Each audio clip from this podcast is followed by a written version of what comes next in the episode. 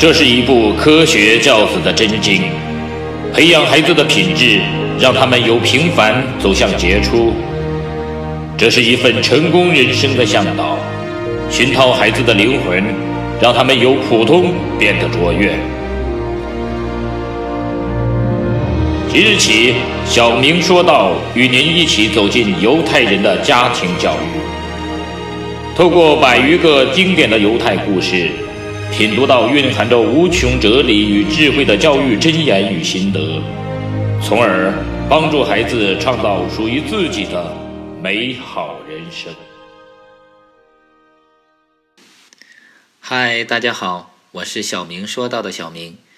这次和大家一起来说到的故事叫做《一百个金币》。一个无知的富人的每一次炫耀。便是一次炫耀俗气的机会。从前呢，有一个穷人，他不但赚不到钱，也捡不到任何东西，因此他就常常咒诅他的运气。但是有一天，他在路上行走的时候，忽然发现路上有一个小袋子。出于好奇，他就打开了袋子，结果吃惊地发现里面有一百枚金币。就在同一天，教堂里的司事宣布镇上最富有的一个人丢了一大笔钱，并且答应给捡到钱的人有丰厚的酬金。当穷人听到这个消息时，他就开始和自己的良心做斗争。他不知道自己该不该归还这笔钱，毕竟没有人看到他捡钱。而且家里的孩子正哭着要东西吃。再说丢钱的人不是很富有吗？他也不在乎这些损失。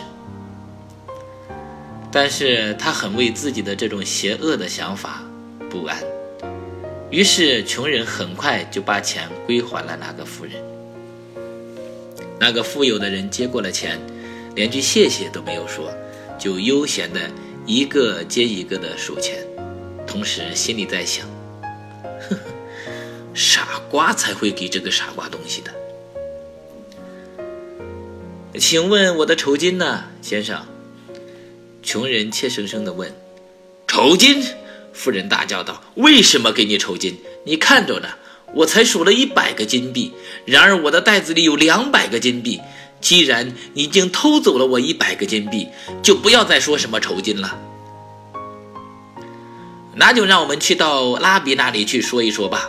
穷人说：“很好。”富人说：“拉比认真地听完他们的话，然后转向富人问：‘你丢的袋子里有多少钱？’两百个金币，先生。那你捡的袋子里有多少钱？拉比问那个穷人：‘一百个金币。’既然这样，拉比对富人说。”他捡的这个袋子不是你的，我命令你把那一百个金币还给人家。这是一个发人深省的哲理故事。诚实是铸造人类灵魂的基石，没有诚信的人是得不到真正的尊重与爱的。故事中的穷人与富人就是最好的证明。